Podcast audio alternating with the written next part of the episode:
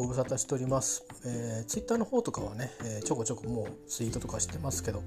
ライブをしたかな、えー、思いますけど、ポッドキャストの方はあ何度かトライはしたんですが、うまく話せませんで、何時間話したんだろう。多分10時間ぐらい喋ってますよもう。でも、ね、あの取りだめてるだけで公開してなくて、えー、こんなことになっちゃいました、えー、今日はまあ6月2日から7日にかけて、えー、検査のために入院してた時の話とかまあこの1週間の間に、えー、まあのまあごくごくカジュアルなねあの話など含め、えー、ちょっとしてみたいと思います。よろしくお願いいたします。は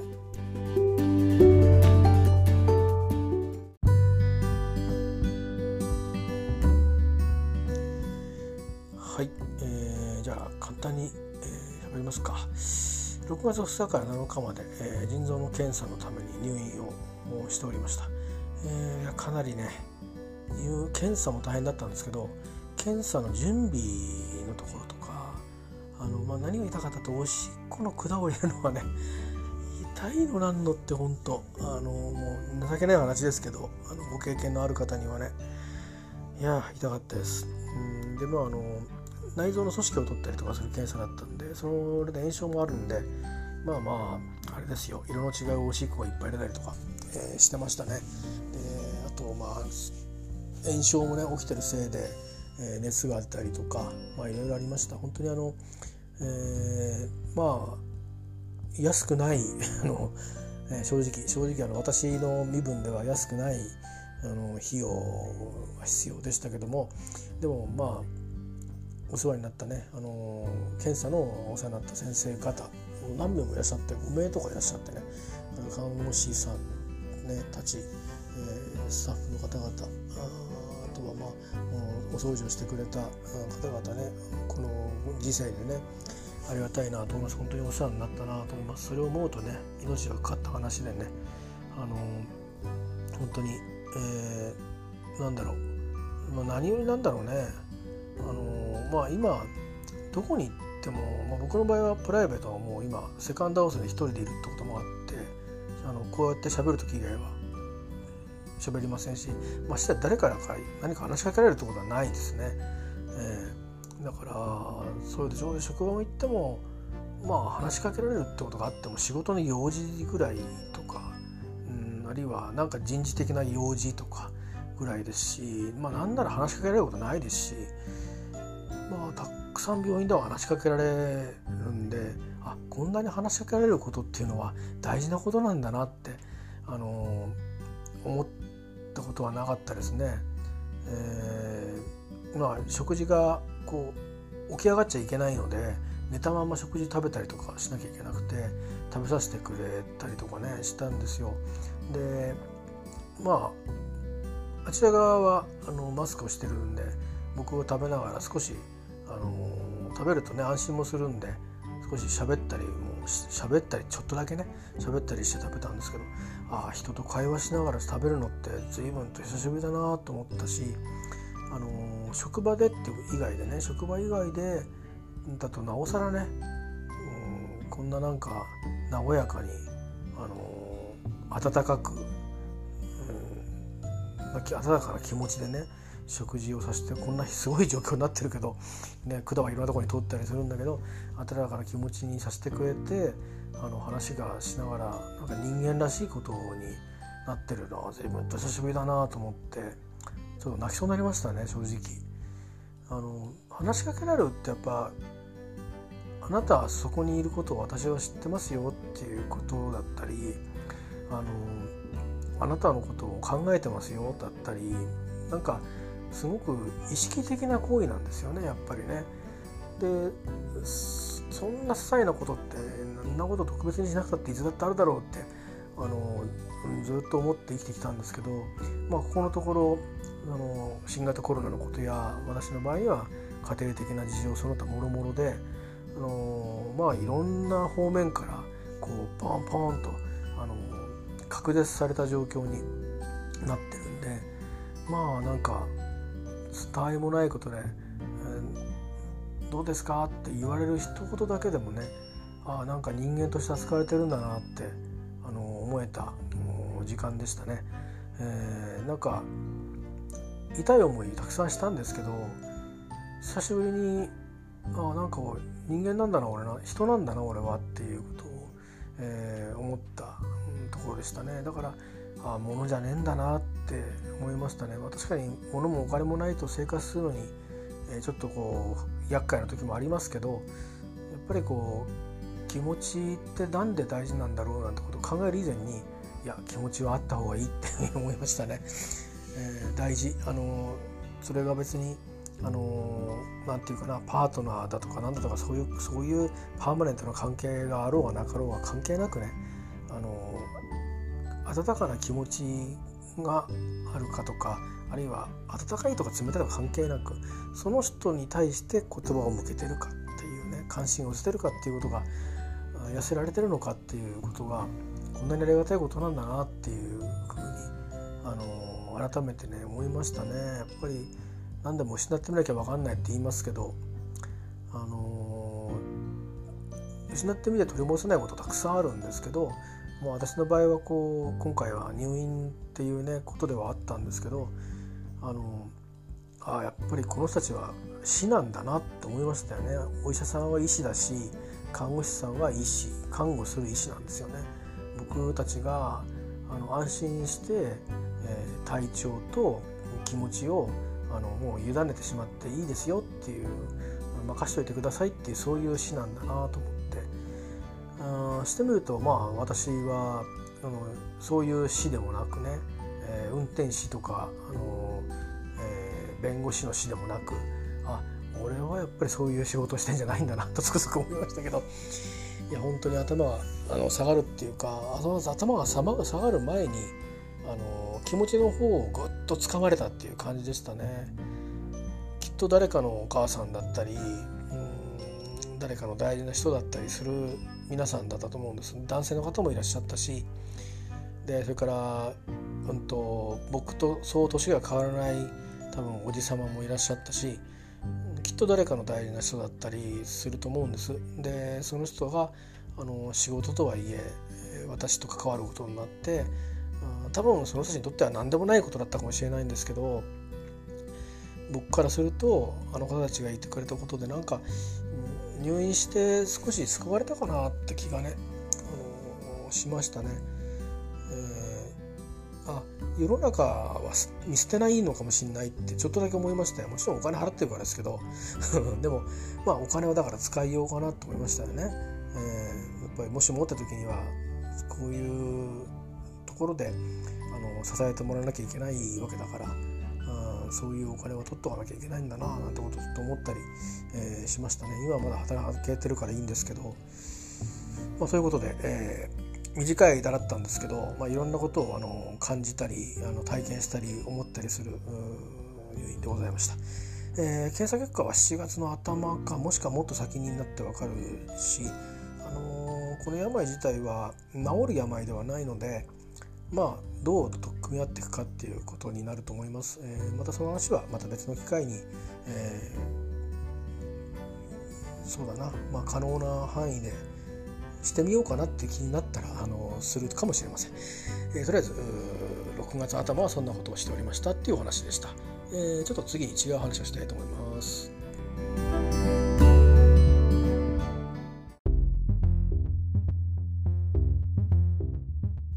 はい、え次はですね、えーと、昨日なんですけど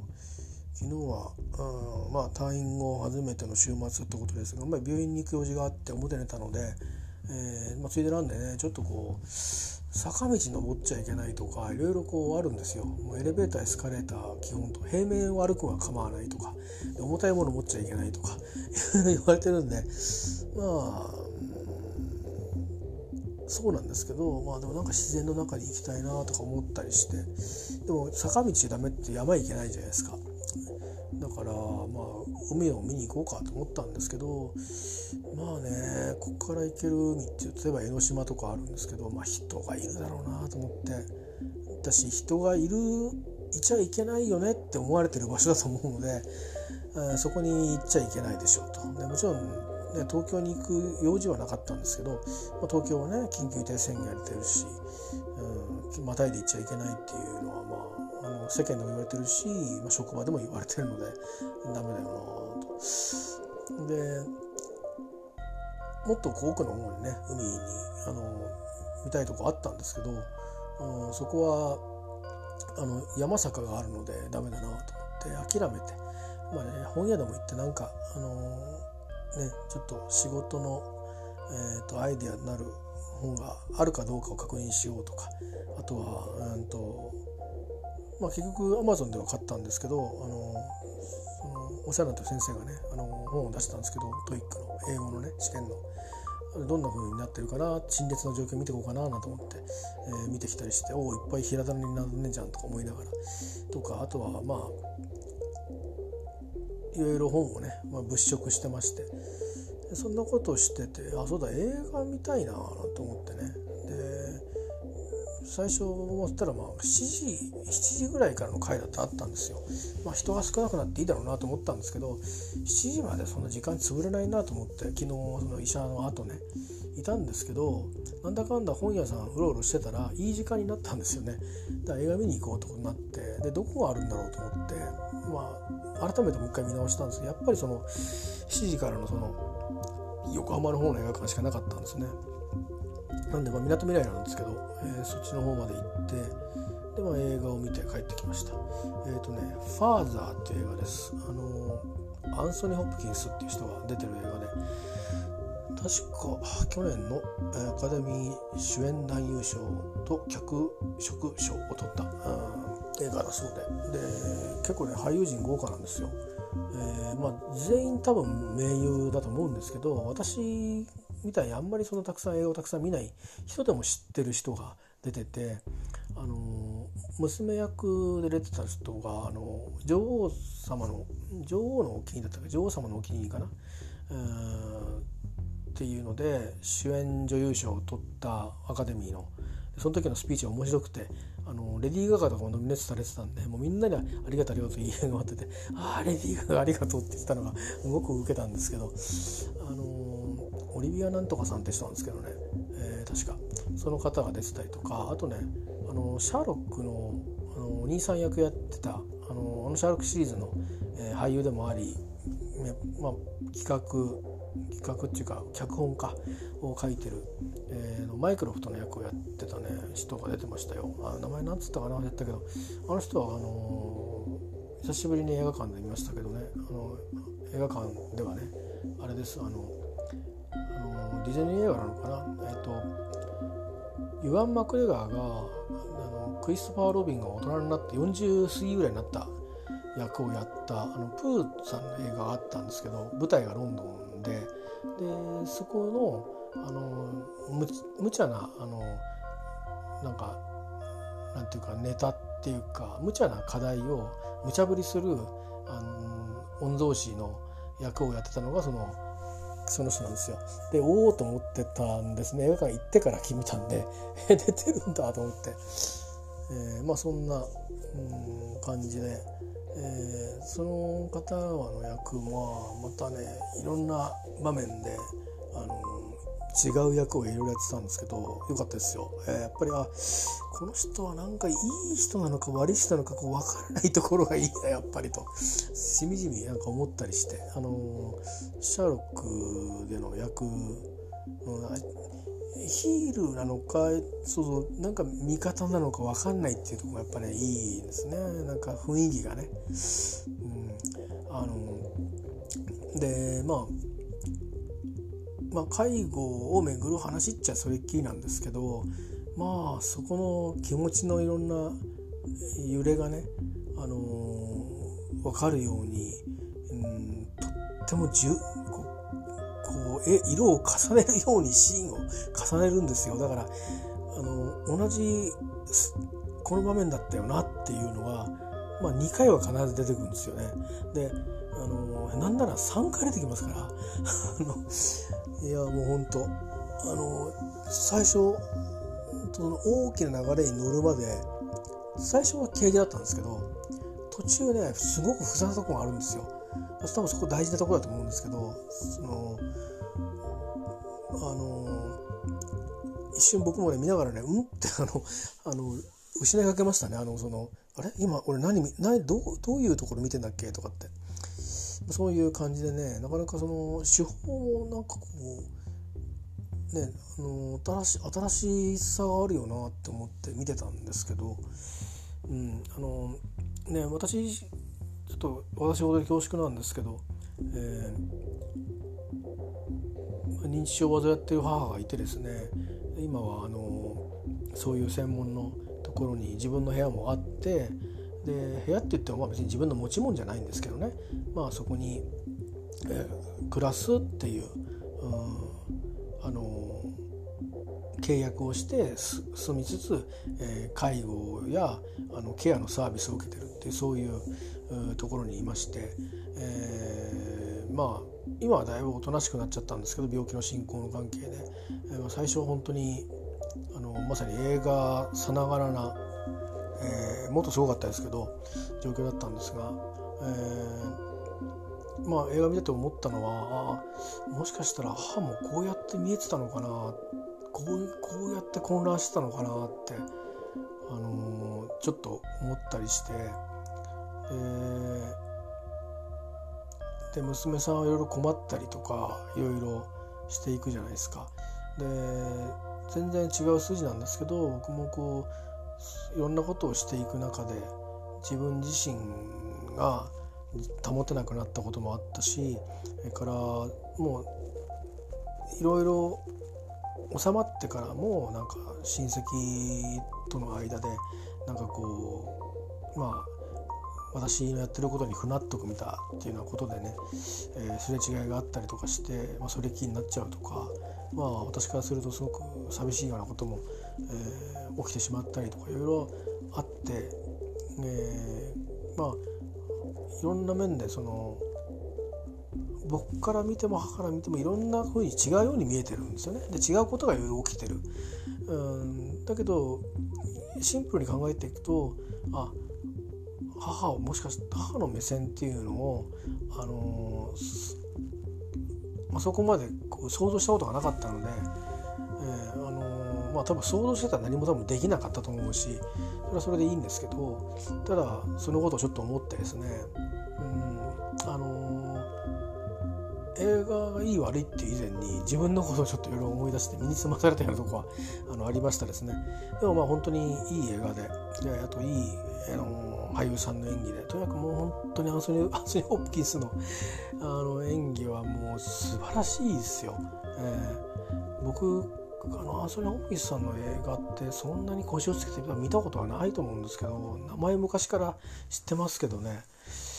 うん。でも確かねそうあの多分腰をつけて見たことあんまないと思うんですよ。名前はすごく知ってるっていう。だからあの例えば何ていうのかな。そうですね。誰と同じ？例えばロバート・デ・ニーロってで、ね、有名じゃないですか、ね、たくさん描かれてますよね。でも全部は僕見てないですよ例えば。なんかたまたま見た映画に出てましたとかいうぐらい、えー、だと思うんですよね。で代表作見てるかって言ったら分かんないです。それぐらいな感じなんで。なんで有名なんだけどなんか多分じっくり見たの初めてかもしれないですよね。だからもしかしたらキャリアのこうピークを知らないでいきなりあの今のこのまあ晩年って言えば晩年ですよね。あのの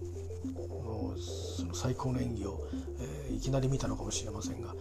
まあとにかく、まあ、あのイギリス人なんですけどウェールズの人なんですよね。ウェールズの俳優さんって意外と多いんだよなって思ってたんです。やっぱりそうなんだと思った記憶があるんですけど、えー、まあとにかく良かったですね。あと思ったのはロンドンのどういうとこにこういうとこあるんだろうと思いながらねなんかね割と高い背の高い建物で、えー、なんていう学校みたいな感じのあの町屋の様式でですよ建物は、えー、な雰囲気で撮られてたんです普段通ってると街中通ってるとそういうところがあるような場所ってどこにあるか分かんないんでね、まあ、本当の中心部じゃなくてロンドンも広いですからあの離れてるのかななんて思いながら。ちょっとこう、ね、ロケ地との関係なんかもちょっとねまたトレースして。まあ、もう行くことはないとは思うんですが、まあ、まかり間違ってあの行けるようなことがあったら覗いていきたいなと思いますけどね。覗くって別にロケ地ですよ。あのそんな施設にいきなり立ち入るのねあのおかしい人になっちゃいますからあれですけど、まあ、とにかく映画はですねあの外に出ていくシーンっていうのは12回しかないんですよ。なんなら1回しかないぐらい感じ。全部全部フラットの中でフラットってね日本ではマンションなんですけどもうマンションなんかよりもね全然でかいんですよね、えー、もちろんそうでもないフラットもあるんですけどまああのー、年代経ってても本当ねあの結構いいもんですよ。あのロンドンのそういう建物って、えー、あのもちろんスコットランドとかどこ行ってもまあ大体同じような作りで近代的な近代的っていうかいわゆるアメリカ式なあのコンクリの建物みたいなところも当然ロンドの中にはあります。僕もよく使うホテルはそこだったりもしましたけど、えー、そうでないようなあのいわゆる昔ながらの建物をうまく利用してるのが多いんですね。ホテルとかだとね。でそういうところなんかは結構、まあ、逆言うと通路が複雑だったりしますけど、うん、でもなかなかねいいもんですよ。なかなか。うん、あのー、なんだろうな。扉なんかも重厚ですしね。木なんだけど、うん、古いながらによくできてるっていう感じですね。むしろなんか予約さえ取れればもうそこにそこに行きたいのにってぐらいで、うん、そこ予約取れないからまあしょうがないからあのあれなんですよね。あの普通のホテルに泊まっちゃうみたいなことが結構ありましたねロンドンなんか。でもまあね。ああいうの見てるとうん普段知らない、ね、生々しい生活がそこにはあるんだなっていうのを、えー、思ったりして、えー、いましたであの北欧なんかだと結構みんな福祉に、あのー、使うってことにそんなに抵抗がないじゃないですか。でそんな中でしかもイギリスも割とこうあの労働党政権みたいな、うん、勢力がぱりそれなりにこう福祉を進めたいとかっていうのがあったせいかねゆりかごから墓場なんて言われてあのまあ社会主義的なねなんかそういうその福祉的国家的な、えーと、ものも残してるつまり、まあ、今回の新型コロナウイルスもそうですけど NHS っていうあのナショナルヘルスサービスだったかなあの国立病院なんですけど言ってみれば簡単に言うと。でもそれがあの昔は無料で今は確かイングランドとどっかはお金取るんですよね。でスコットランドは無料なんですけどつまり政府持ちなんですけどね、あの G7 なんですけど無料の医療があるんですよ。持ってる国があるんですよ。で国立なんですね主にね。でまあいろいろイギリスも本当イギリス病なんて言われたような時代があってサッチャー政権ぐらいの時を境にもうどんどんどんどん民営化民営化って言ったりあの不採算事業はみんなこう凍結するようなことをして、まあ、炭鉱なんかもそうですけど、えー、していった中で NHS だけはあの生き残ったんですよね。でそれが今回役に立ってるっていう、うん、ことで。まあつまり切ろうと思えば切っちゃえるんだけどあのそうはしないっていうところのやっぱりなんていうかうまく拮抗してるところがね、うん、イギリスらしいなとか思ってるんですけどでもそういうのがある中でなぜあの登場人物はあんなに抵抗したんだろうとか、うん、それからあその娘さんも抵抗するっていうことに対して一定程度のあのまあ理解をね持ってるっていうそういうもんなんだと。だから何人も何人もこの介護人が変わってもしょうがないんだっていうこととかそのそういう、うん、専門の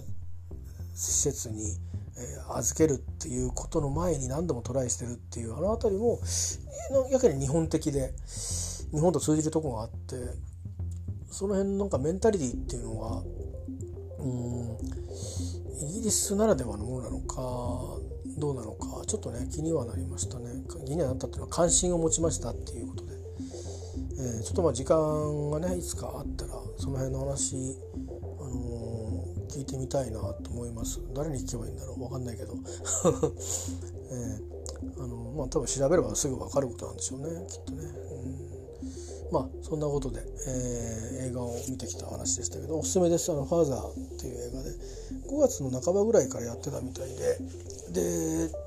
東京神奈川が6月1日からっていう感じだったみたいです。多分それは、えーと、緊急事態宣言の最中だったから多分あのー、っていうことなんだろうと、え思います。それでその延長してからはあの、要請の内容が変わりましたよそれで多分上映が可能になったところはやってるんでしょうね。ただあの、予定はして6月中も予定はしてたんだけどまだかかってないところもあるんでそれを多分あの集客とかそういうものとの見合いでいろいろあの検討されてるんでしょうねそれぞれの小屋でね。まあ、あのファーザーという映画です。あのぜひねあの、まあ、映画館で見るのがいいと思いますけど映画は。でもまああのこの後いろいろとメディアが出たり、まあ、もしかしたら何かしらの、あの配信サイトで見ることもできると思うので、えー、ちょっとねあの気に留めておいていただいて是非一度見ていただくと、あのまあ、僕なんかは逆に今度自分がこうなるのかと思いましたね逆言うと。えー、そのアンソニー・ホプキンスさんの役はもう、えー、奥さんはまあいないですね。もう。ね娘さんが1人いてで事故で1人亡くしてるっていうまあそれ記憶なくしてるんですけどっていう状況でうん、まあ、つまりまあで娘で娘の人生があるわけですよで娘はもう多分、えーまあ、それなりに40代とかそんな感じなことになってて、えー、まあ相当なもう大人なんですよね。えー、ででそのそのその年にもなってまた親の心配しなきゃいけないっていう状況があってそうするとこう自分なんかもまさにそういうことになっていく当事者になっていくんですよね。そうするとああやって悩んだああやってこう困らせることになるのかって思うとそれをしないって自分が言い切る自信はないんですよね。あの自分が意識はっきりしてればそれは少し抑制はできると思うんですけどコントロールできると思うんですけどうん私の母と同じように、えー、記憶のコントロールができなくなるっていうことになるとそれはもう分かんないわけですからね。ちょっとこうちょっとうんとそこを最後に見終わった後に感動とともにそういう複雑なもろもろをこうなんかドーンと受け取った感じがあってうーんとこううなうなうなってしまいましたね。えー、ですけど、まあ、あの皆さんそれぞれ考えることは違うと思うし印象違うと思うんで、えー、本当に純粋にあのその映画のなんていうか映画自体そのものを楽しんでいただける部分も、えー、あると思うのでね、えー、あのなんかイギリス映画っていうよりかはどっちかっていうとフランス映画みたいな、えー、感じの映画でしたね。そんな感じがしましたけどまあいい映画でした。ぜひ皆様のファーザーファーザー、えー、ご覧いただければと思いますしあのいつでも今ってわけでなくねいろんな事情があって今見れない方もいるでしょうしまだまん延防止やら緊急事態宣言やらとやってますんであれですけど行ける方は、えー、行っていただいて、えー、無理がないようにねいつかまた出会っていただければと思います。ということで映画「ファーザー」のおすすめと、えー、ちょっとしたちょっとした感想でした。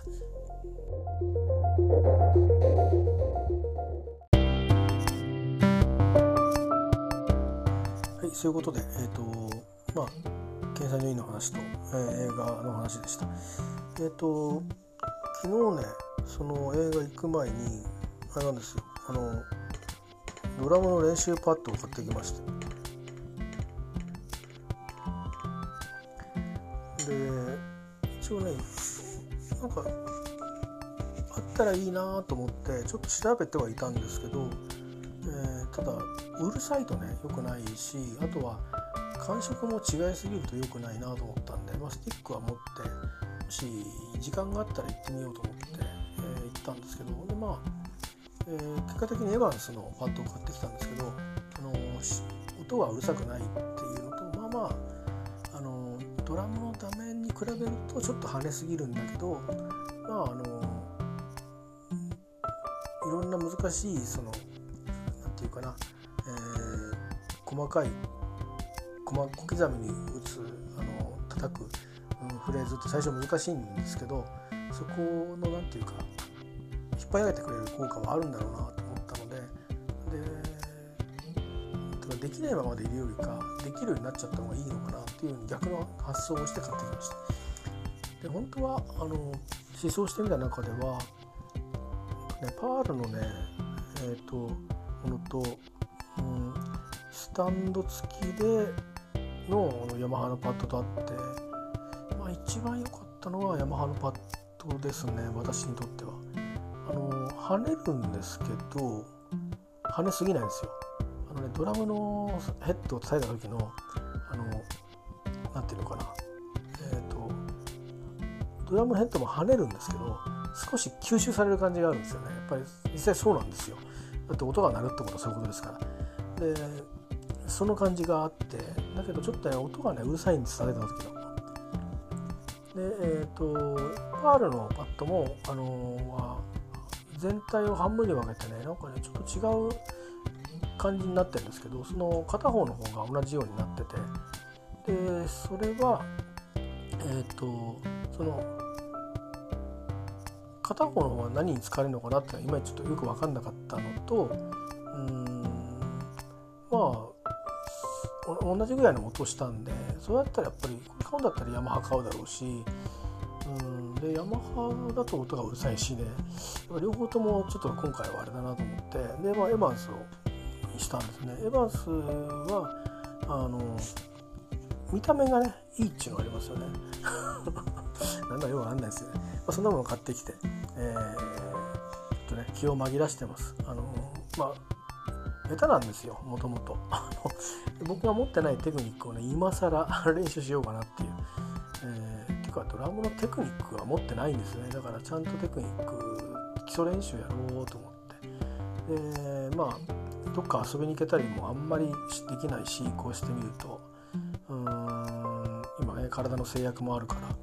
でこの先もなんかちょっとこうへこんだりとかなんかまあなんか大変だな面倒くさいなとかあの前にも先にも進めないようなえ？あ前前にか。進めないしそのままでいてもなんか、うん、落ち着かないようなことがあった時に、うん、誰と話すわけでもないし誰からか連絡が来るわけでもないしっていうね生活の中で自分としっかり向き合っていくっていうのって難しいんですよね。だけどいつリズムをリズムを奏でるっていうかリズムをこう打ち出すっていうことはすごくこういつもそうだったんだけどどこにいてもまあそれさえあれ生きていけるっていう感じのもので長いこと、えー、だからそんなに複雑なリズム叩けたりはしませんけど今は今も。だからちょっとこいつでねあのしばらく友達になってもらおうかな と思って。自分が納得すればいいんでね納得するツールとして僕の場合はこれは意外といいんじゃないかと思って。なんでこれ中学高校の時にこれやってなかったかっていうと中学高校の時もやってるんですよ。あの雑誌を特に中高校の時は雑誌をこう束にしてそれを叩いたりしてるんですけどまあやっぱり何ですかね。何を練習したらいいのかとかあんまり分かってなかったっていうのも多くて。とかね練習セットとかも買ったりしたんだけど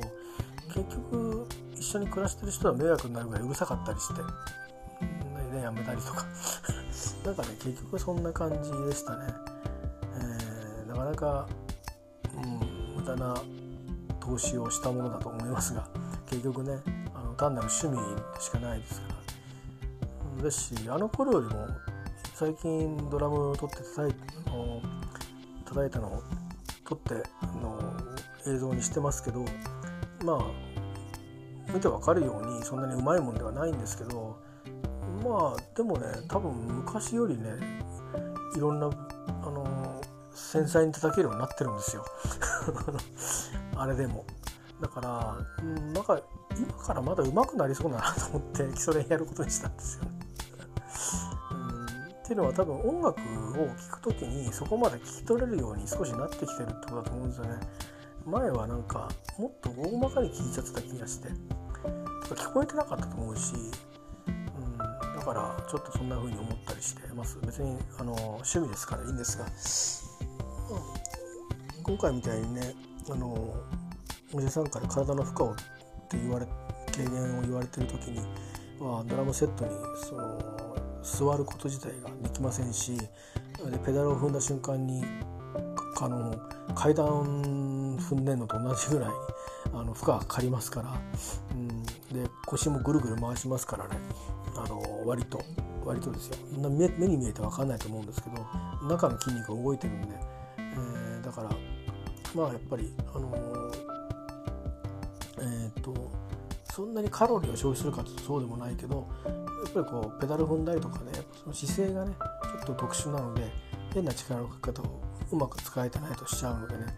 だからそういうのはあれですけどあのもしまた普通の生活に戻れば別に運動すること自体は構わないので、えー、まあ歩くっていうのが一番いいんですけどそれ以外にもねちょっとこう、うん、複合的な、まあ、レクとしてドラムを叩くっていうのはあっていいのかなと思うんですよねたまにですけどお金もかかるんで。えー、なのでお金のかかんない練習としては、まあ、これパッド代とパッド代はかかってるしスティックのお金かかってますけど多分このパッド一生ものだと思うんであと僕の残りの人生考えると だから一生ものだと思えばね安いもんだなと思うんで、えー、あの2年1組って名前書こうかなと思いますけど はいそういうことで、えー、まあこの先も僕の前にあのあることは全部が全部大変なことばかりなんですね今。この先もずっと大変だと思うんですよ。ここから先。ここから先ねまず5年以上は大変です。それからその先のうん5年も大変です。分かってるだけで。で分かってないことで大変なこともこうやって今回の病気のように起きてくるんですね。だからもうあのー、ああこれで大丈夫だっていう安心の中で暮らすことはないんだなって少しあの諦め始めてます。えー、あの諦めちゃえー、って思ったりあのそれを繰り返してい、えー、くんだろうなと思うんですけど、まあ、でも、あの自分のことばっかりではなくねなんか何かの形で仕事でも何でもいいから通じて、うんね、世の中と関わってたらいいなと思いますよね。なんか病気がちな感じでなんなんですけど、うん、いずれいずれまああの病気の治療のピークも過ぎると思うので、えー、それまでの間ね心のあの健康はねしっかりと保っていたいなと思います。どんなに辛いことがねあってもあ辛いなとしっかりと、えー、自覚して、えー、まあ辛い時目を伏せた方がいいなと思ったら目を伏せてうまくねあのコントロールはできないかもしれないけど手放さないように、えー、していこうかなと思ってます。えー、またねあのポッドキャストの方で、えー、近況報告はしたいと思いますんでほとんどこれも生存確認でしかなくて、うん、これを聞いてるのは自分ぐらいしかいないかもしれないですけど、えー、生きた証に、えー、ちょっとノックをしておこうかなと思います。えー、だらだら喋ってるポッドキャストも大好きなんですけど最近ねちょっと状況がシリアスなんでねの。あんまりダラダラ喋るのもこう喋ってますけど、うん、ダラダラ喋るのは今は取りにくい感じもあって何度か撮ってやめたりしてたんですけどね、まあ、今日はなんだかんだ言ってそれでも4 5 0分喋っちゃってると思うんですが、えー、またあのー、ポッドキャストでも出てきたいと思いますが、えー、またねなんかいい音楽とかあればねご紹介したいんですけどね。芸人入門の話とかもしたいな。うんちょっと情報がないんでもう少し情報集めたらしたいと思います。ゲイリー・ニューマンのねイントルーダー。いいっすよ、えー、びっくりしちゃった。チャートのアルバムのチャートで UK の2位とかっていうのを聞いてびっくりしちゃって、まあ、ゲイリー・ニューマンの話をまたしましょう。僕もそんなに詳しくないんですけど前作と今作は、えーと、聞いてますので。はい。ということで、えー、またお会いしましょう。ありがとうございました。